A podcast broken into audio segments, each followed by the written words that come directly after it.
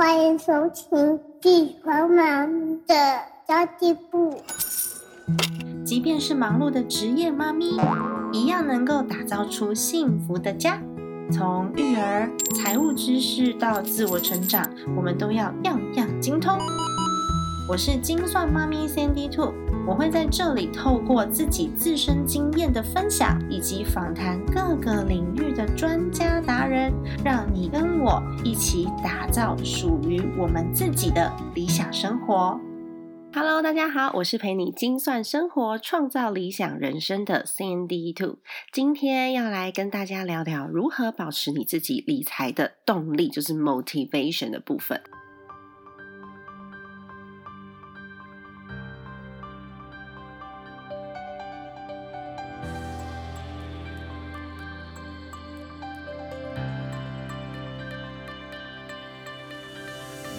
因为其实我常常遇到有听众朋友或是我身边的朋友，他们都会告诉我说：“我知道理财很重要啊，我也知道记账很重要，我也知道呢，存钱是所有理财的根本。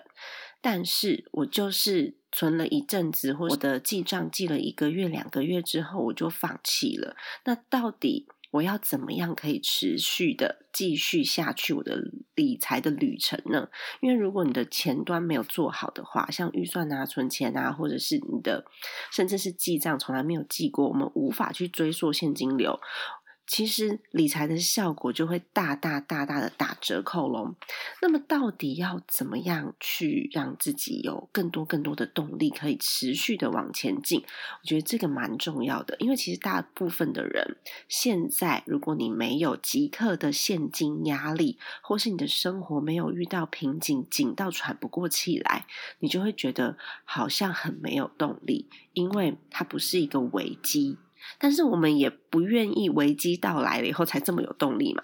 像我自己是面临到危机，所以我开始学习记账。开始学习分配我的金钱，开始学习投资，开始了我自己分配的短期、中期跟长期的目标。但其实大部分的人都不会立即去面临这个财务危机嘛。那如果你已经面临到财务危机，就像已经生病了才要看医生。如果说是这样子的话，那就是被迫。要去看医生，被迫要进入治疗。大部分的人都是预防，在预防的当下，有可能我们会有一些没有动力，就像运动一样啊。大家都知道，如果你不运动，你老年了以后呢，身体会很不好，有可能会卧病在床。但是还是很多人就是因为没有面临到危机，身体还没出问题，所以不愿意运动。理财其实也是一样哦。那要怎么样去让自己开始？我觉得开始很简单，因为开始的话，你有一个新的理财的规划，然后你学到了新的工具，你就非常的有动力，说：“啊，我试试看呐。”那如果说你有一个新的 idea，会觉得：“哇，天哪，我学到了这个东西好酷哦！我要把它应用在我的生活上。”你开始是一件简单的事情，持续下去才是困难的事情。如果你记账记了几个月，然后理财理了几个月，你就会发现这件事情好像很枯燥、很无聊，然后你也不知道记了之后能做什么，或是你付钱的当下我就忘记了，就回到那个原来的循环里面。所以，我们必须让自己有一点动力，而且保持这个动力。到底要怎么做呢？我觉得第一件事情很重要。第一件事情就是你要知道你自己为什么而做。像我自己进入我的理财的这个旅程，已经有五年、第六年的时间了。那当然，在第一年的时候是比较痛苦的，因为第一年就是摸索期嘛。摸索期，其实我也不知道怎么做，然后我也不知道自己在干什么，反正就是拼了命的省钱、赚钱、省钱、赚钱。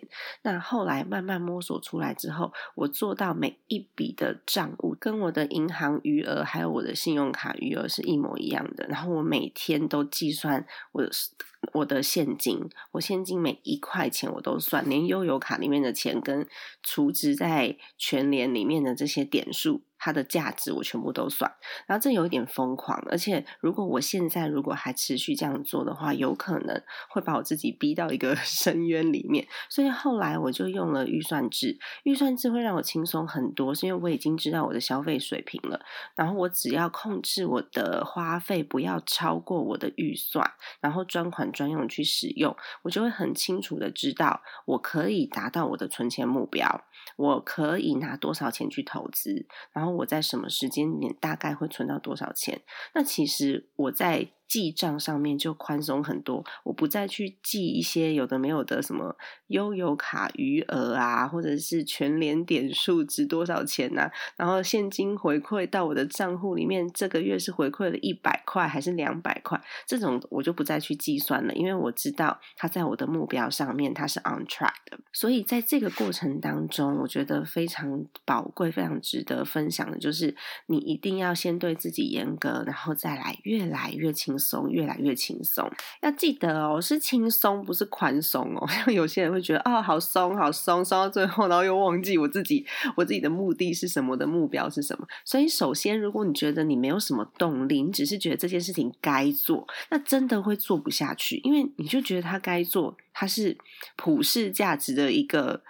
可以说是规范吧，这就像以前我们念书的时候啊，我们是因为想要把分数考好，所以念书，我们根本不知道念书对我们的未来有什么好处。但是当我们未来有一个大目标的时候，比如说我要开始考大学的时候，哦，那时候念书的动力就非常的强大。有没有考前一百天，在一百天倒数的时候是威力最强大的，因为有了一个明确的目标嘛。我们到底要怎么样去把这个目标做明确？我觉得很。重要的是，你要写下你自己的目标、目的。那这其实不是很够，因为如果写下目的是哦，我要我要退休，我要存到买房子的钱，我要付我儿子的学费。有些人会说哦，我想要过上理想生活啊，像这种目标是非常的模糊的。你要去找到的是你自己。觉得对你特别重要的事情，你很重视的事情，或者是你做了这些事之后，它能做出什么样子的改变？不知道大家有没有看过《Q B Q 问题背后的问题》这一本书？其实这就是你该问你自己的：你设定的这些目标，它背后到底你想要达成什么啊？我觉得这件事情非常非常的重要，这也是一个自我探索的过程哦。然后记得在过程当中，如果你犯错了，没有关系，你这个账对不起来没有关系。如果把自己逼得太紧，就有可能因为什么道德啊、罪恶啊，或者是一些比较负面的感觉。让你觉得做不到，想逃避，想放弃，我们就回头去想想你的目标到底是什么。我的目标是要管好我的账务，我现在这个账合不起来，差个两百块，到底会发生什么事？其实你把它拉长远来看，什么事都不会发生。所以，我们还是要持续的去。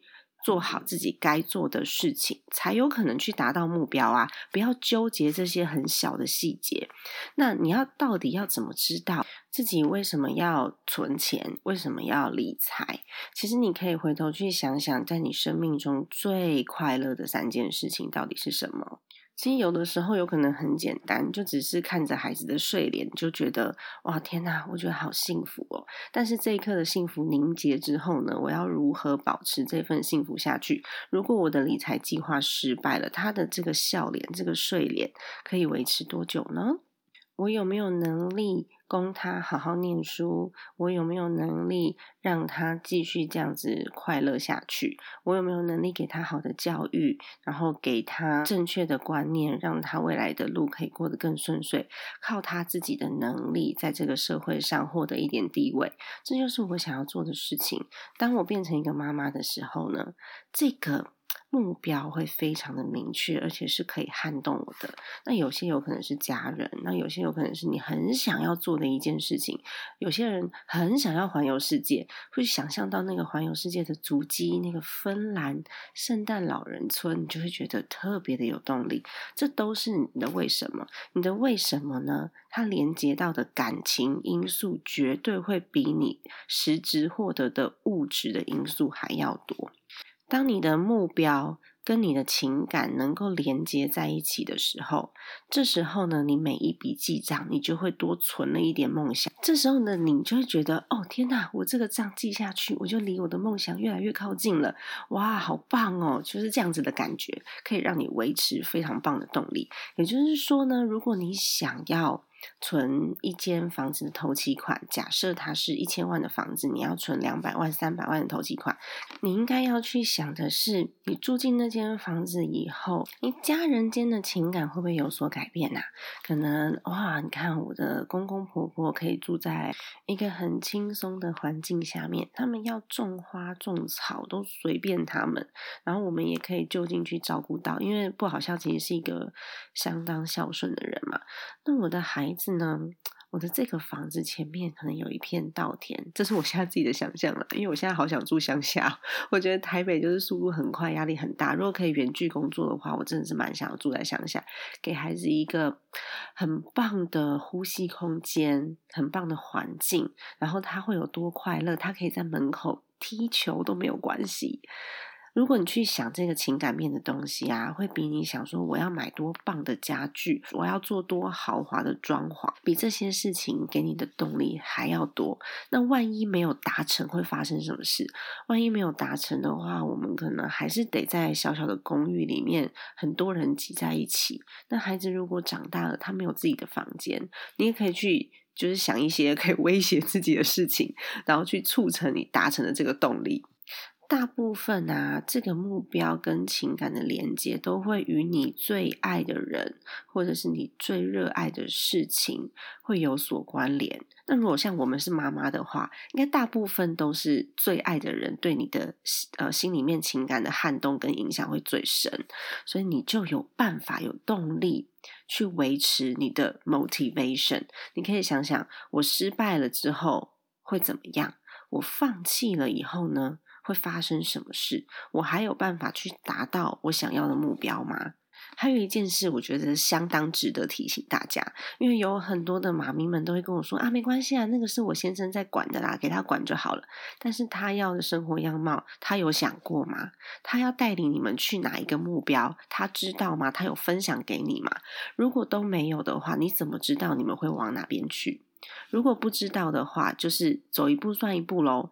有没有人是？我今天要出去旅行，然后我就一步一步不知道要走去哪里，反正我就是往往直的走，往横的走，我随便走，反正到最后那个目标呢，我都会很享受它。我蒙着眼睛走，掉进海里都没有怨言。如果是这样的话，OK，那你就可以去随着另外一半的心意，或者是你们可以没有目标。但我相信大部分人不是这样吧，尤其是会听我的 Podcast 频道的人，更不是这样的性格啊。所以我觉得你还是要好好的去把自己的这个 Big Why 为什么去找出来，然后我们去尽量达到。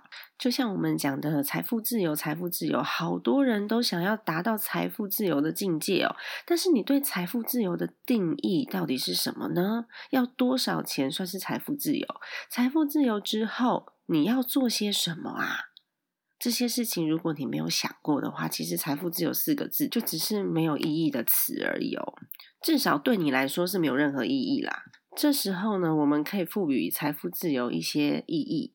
例如说，财富自由之后呢，它相当于我可以没有包袱的去旅行，或是它相当于我可以没有包袱的去做我想要做的公益的事情，或是我想要做有兴趣的事情，我没有包袱的去完成我的梦想，它就会给你的财富自由下了一个很大的定义之后，你就有那个 motivation，有那个动力往前行喽。在找到自己目标的这个过程呢，不是一瞬间的事，你有可能会花上好几个礼拜，甚至几个月去探索自己的内心，你才会知道为什么你要定这样子的目标，它就会深深的去撼动你。这的确是一个。不争的事实，因为其实蛮多人是不懂得去探索自己的内心的，反正就活一天过一天，然后从来没有去挖掘自己心里面真正的感受跟真正的需求，都在满足表面生活上的事情。如果说你也是暂时还是这样的话，我就建议你从最简单的小目标开始。你可以比如说设一个短期目标，是我还清我信用卡的钱，或者是我还清我的学贷。那中期目标呢？你就可以简单设一个，我想要让我可以在三到五年内呢，把我的被动收入的现金流渠道建制好。如果我是单身小资，我一个月只需要花一万块，那我的被动收入只要达到一万块，不会让我饿死，我就可以去做一些我自己想要做的事情，为我自己的生命拼搏看看，为我自己的梦想试试看。那如果说你是一个 family，你可能要跟另外一半讨论，我们的收入如果达到五万块之后，我就可以把工作辞掉，好好的陪小孩，或是好好去做我想要做的事，我就可以以五万这个目标当成被动收入。入的目标，因为它是可以真的让你放弃工作之后呢，不会饿死，全家人都可以活得好好的。这个金额，它其实就是一个财富自由的基础指标了。不要把它想得太困难。那长期的目标呢，就是一个比较大的金额嘛。那有人这个比较大的金额，可能买房子就对他来说就是一个比较大的金额了，maybe 六百万就是一个大金额了。那它就是一个长期的目标啊，我们就可以存头期款嘛。有些人的大目标、长期目标，可能是我想要成立一个基金会，我想要帮助就是曾经对我有帮助的这一群人，然后遇到困难的这一群人，那也是一个目标啊。那成立基金会的。金额跟它的时程跟买房子就会很大的不同。当你把这个简单的目标设出来之后，你可以试着去想想，你为什么设定这些目标？它背后有什么样子的意义吗？如果你可以赋予它意义的话，你的动力就会比较足够哦。再来。如何执行就会非常的重要，而且你的执行成果一定要是可以测量、可以追踪，而且是可以达到的，否则很容易就放弃。追踪这件事情有多重要呢？追踪这件事情呢，会让你一次又一次的产生信心，所以。我在我的存钱挑战营里面有做了一系列这样子的表单，我是想要帮助大家说，你可以利用表单写下来、画下来的方式，然后去立定一个目标。当你的图画纸越涂越满，越涂越满，你就会知道说，天哪，我快要达成了。它是一个视觉化的过程，它不是只是数字而已。因为很多人是看到数字没有感觉的，但如果你把它画成，比如说一个大的元宝，那个元宝已经涂了二分之一了，你就会发现，哇，天哪，我真的做到诶但如果你只是数字，那你还要去把。就大目标的数字扣掉现在的数字，然后再减掉呢？那个数字的感受力没有这么深，所以我觉得你可以利用一些图表的工具啊，自己去做，然后让你的视觉或是让你的心里面可以有比较大的冲击跟满足。冲击就是没达到，然后满足就是啊，看到它一步一步的往前进。举个例来说，如果我想要买的是。嗯，短期目标好了，我想要把我的学贷付完好了。假设我的学贷是剩下十二万。然后我每个月可以存五千块，把我的学贷还掉。我还二十四个月就可以把学贷还完。它就是一个非常明确、可以测量，而且可以达成的目标喽。你可以再把它细分的更细，要依照自己的经济状况。所以，如何去追踪，而且看见自己在存钱，或是在做预算，或是在做投资的这些过程，记录下来很重要。记录下。来，你才会觉得自己有一步一步的在进步哦。当然，你的目标可以不止设一个啊，你可以设短期的目标嘛。短期的目标呢，第第一个是学贷，第二个可能是你近期想要做的旅游，你想要做的任何事情，你都可以用这个方法，然后一次去追踪多个目标。在这多个目标当中，你也可以去排一下优先的比例。例如，你可能想要提早把房贷还掉。不管基于任何理由，但是因为台湾的房贷蛮低利的，应该不会有人想要提早把它还掉了。但还是有人的信念是不能有贷款，有蛮多人的信念是这样的。我最近接触到一群朋友，然后他们的信念基因植入的就是，如果你有贷款，就会压垮你的金钱能量。台湾真的存在这么一群人，他们就觉得买房一定要用现金的。好，这件事情就不评论了，这是大家的认知跟信念，他的相信。那如果说你有。好多个目标在设定的时候，你就必须要排优先顺序跟比例嘛。你可以综合的去想一想，我要分配多少比例，然后同时达成这这个目标。每一个目标的时间节点会在哪里？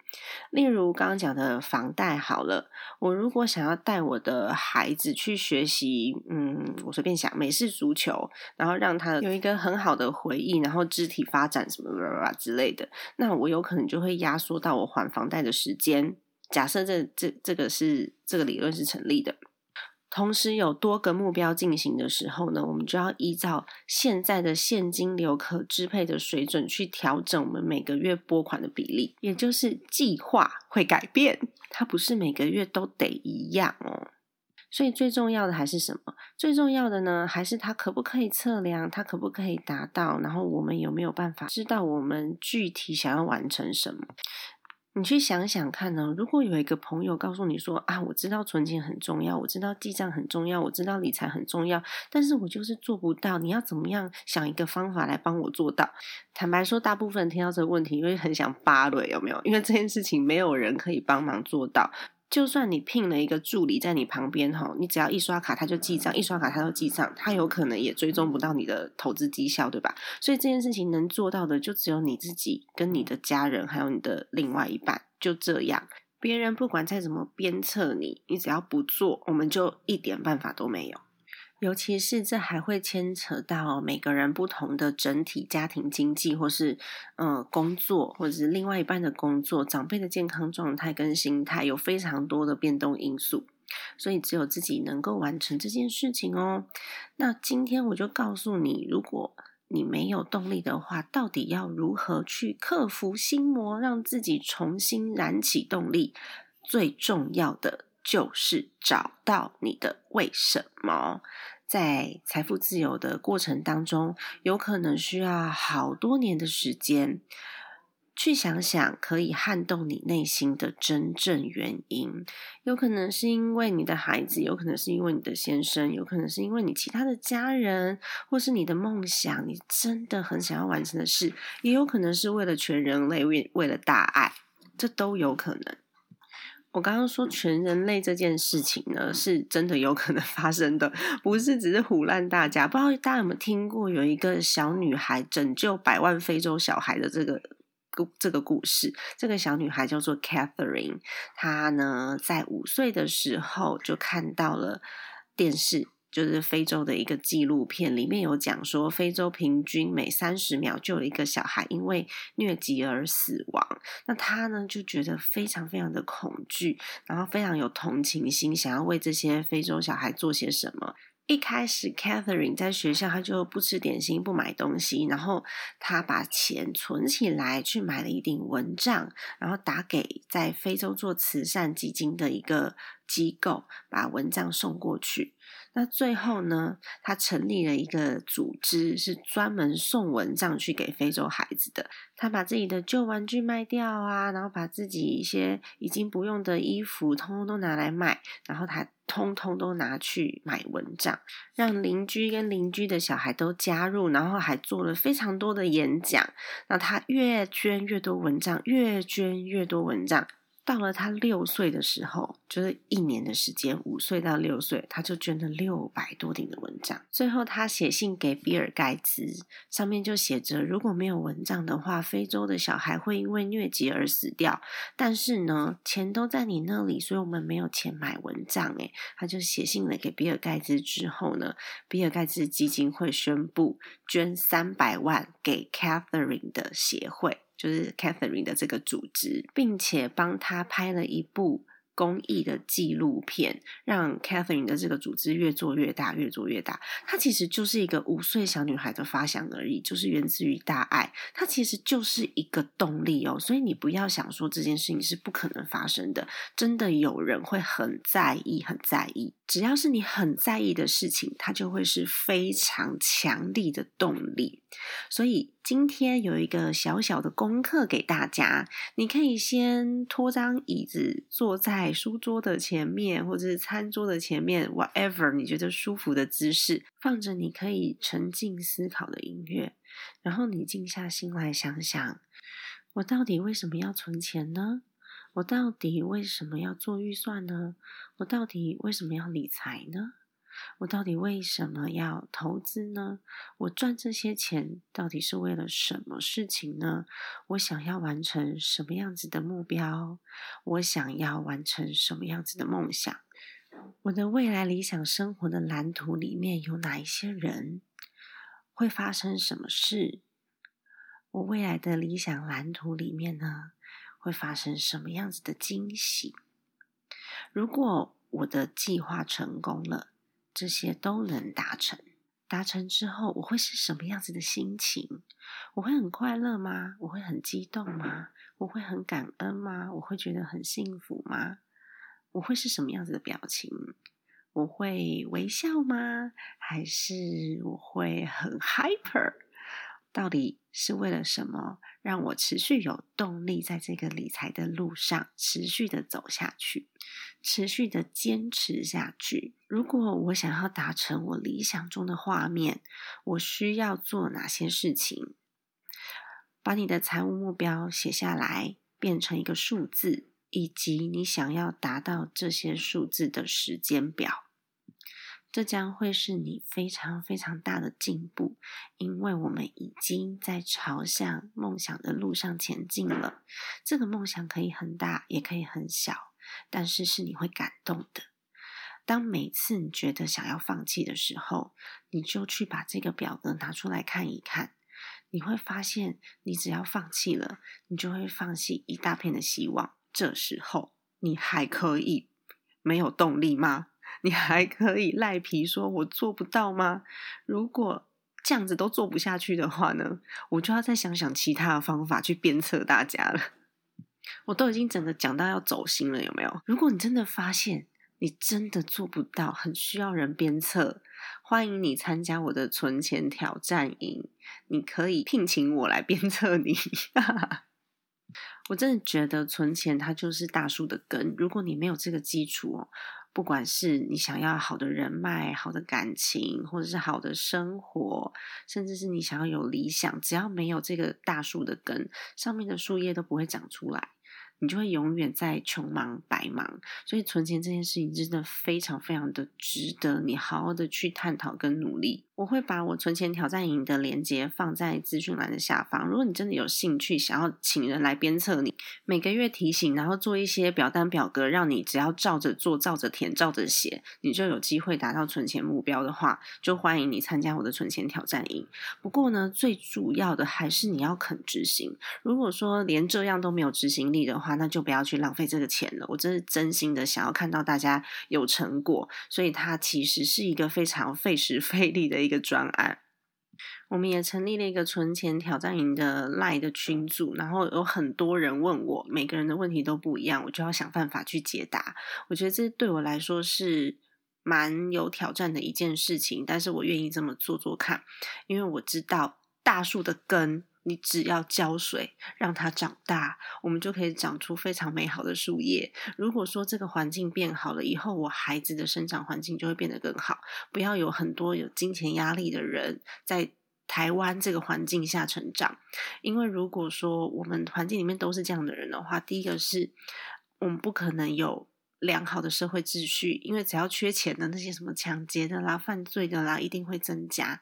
那如果说你觉得心里面压力太大，一样啊，会有一些心理疾病的产生。所以我不只是为了我自己，也是为了我的孩子。